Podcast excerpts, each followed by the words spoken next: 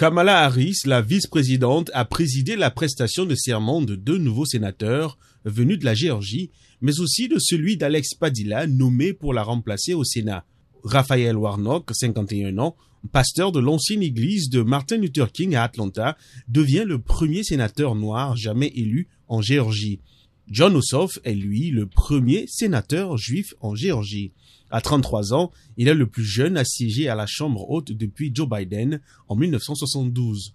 Avec ses victoires en Géorgie, les démocrates détiennent 50 sièges contre 50 pour les républicains. La Constitution américaine donne à la vice-présidente le pouvoir de départager les votes à égalité. Le Sénat est déjà à pied d'œuvre pour la confirmation des membres de l'administration Biden, qui devra faire face à beaucoup d'urgences, dont la lutte contre le coronavirus et relancer l'économie.